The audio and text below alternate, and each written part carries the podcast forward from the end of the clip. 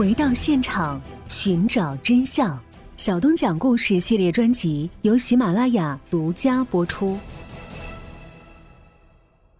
郑某离开后不久，又回到餐厅向妻子要了一些钱，便匆匆离去了。这也是王慧最后一次见到郑某。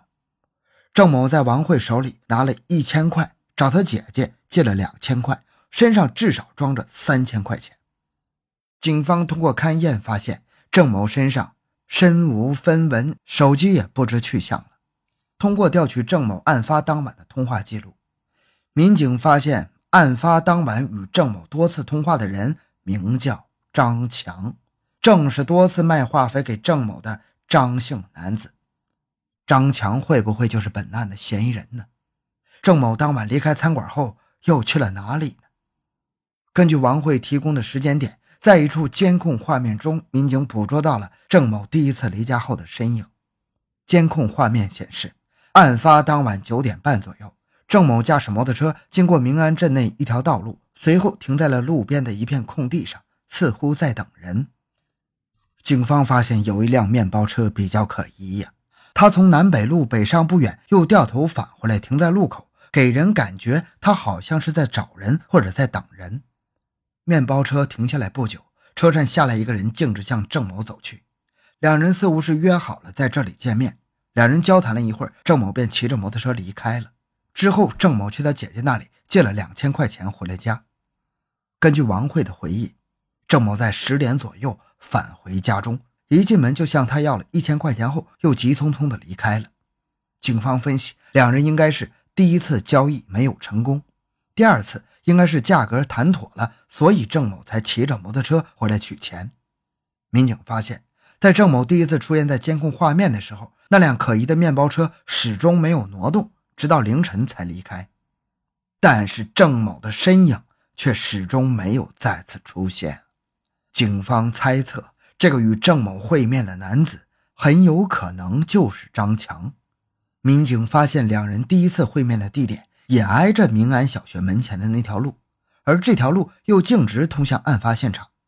警方对明安小学门口的监控再次进行了细致研判，很快有了惊人的发现：看到一名穿着夹克的男子，并且男子怀里似乎揣着一根棒子，向案发现场方向走去。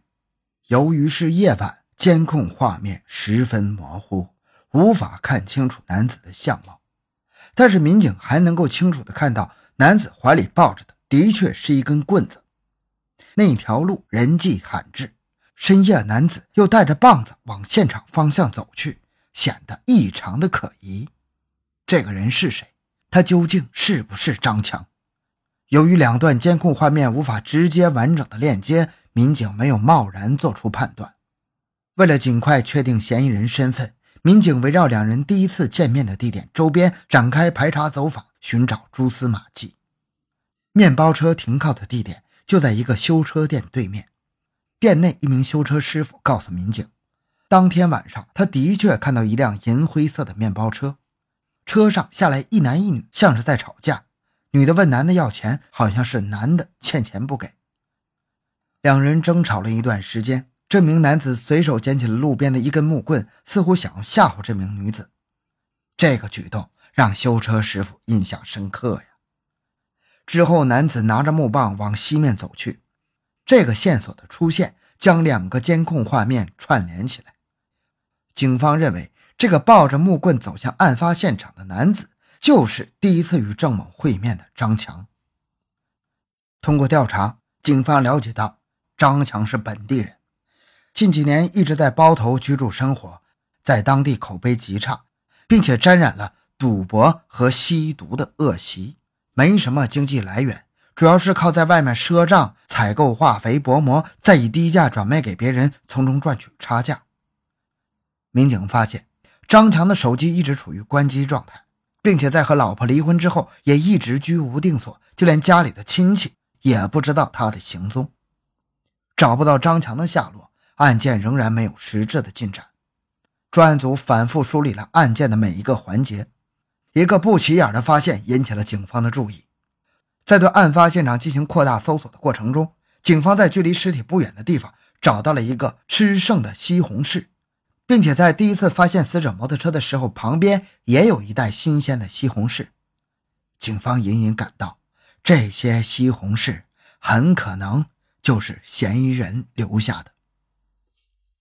按照正常逻辑来讲，如果你吃了，那么剩下的没吃过的西红柿，你肯定会带走，而不是丢弃在路边呢。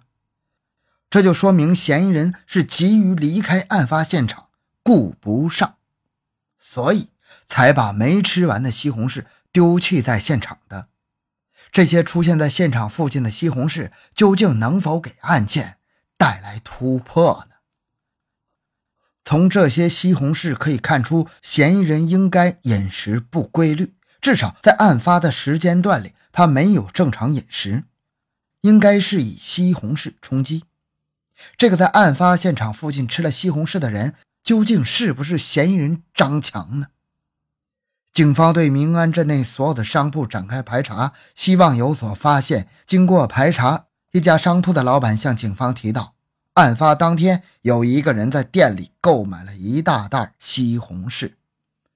与其他顾客不同的是，这个人在其他食物的货架之间徘徊了很久，最后却只购买了西红柿，一口气买了三斤。超市的监控画面显示，案发当天下午四点十五分左右，一个穿灰色外套的男子进入店内，挑选了一些西红柿后，又在货架之间徘徊了很久，随后乘坐一辆面包车离去。警方顺着面包车的活动轨迹继续追踪，最终获取到了面包车的车牌号信息。很快，民警在包头找到了这辆面包车的车主，然而车主并不是张强，而是一名黑车司机。司机告诉民警，案发当天的确有一个人租了车，并且在明安镇停留了很久。司机也不知道租车人的名字，但是司机听到男子在电话里的通话内容是关于交易化肥的。这名司机回忆，在案发当晚将车停下来的时候，司机就向男子索要车费，可是这名男子始终没有给钱。男子让司机将车停在路边，然后他一个人下车离去了一段时间。下车的时候，司机还隐约看到男子拿了一个木棍。过了几个小时，男子回到车上，突然变得十分爽快，立即把车费结清了，并且司机看到男子手里还有一大把钱。此时，种种线索汇集，民警几乎可以断定张强就是本案的犯罪嫌疑人。二零一六年六月一日。根据这名司机提供的线索，警方将犯罪嫌疑人张强抓获。通过审讯，张强交代了谋杀郑某的犯罪事实。原来，张强因为染上了毒瘾，没有正当的收入，经济一直十分拮据。张强和一个女人来往十分密切，并且向那个女人借了一部分钱。该女子在案发前几天频繁地找张强要钱。面对如此频繁的要债，张强无计可施了。他想起郑某还拖欠他一些化肥款没有结清，并且在他与郑某的多次交易中，两人也结下了一些仇怨。张强对郑某的意见更大了。二零一六年五月十五日，张强谎称自己有一批化肥要低价出售给郑某，打电话将郑某约了出来。郑某第一次出去的时候身上没带钱，因为之前的交易都是等郑某把化肥卖完以后再把钱给张强。两人见面之后，张强发现郑某并没有带钱，便叫郑某回家取钱。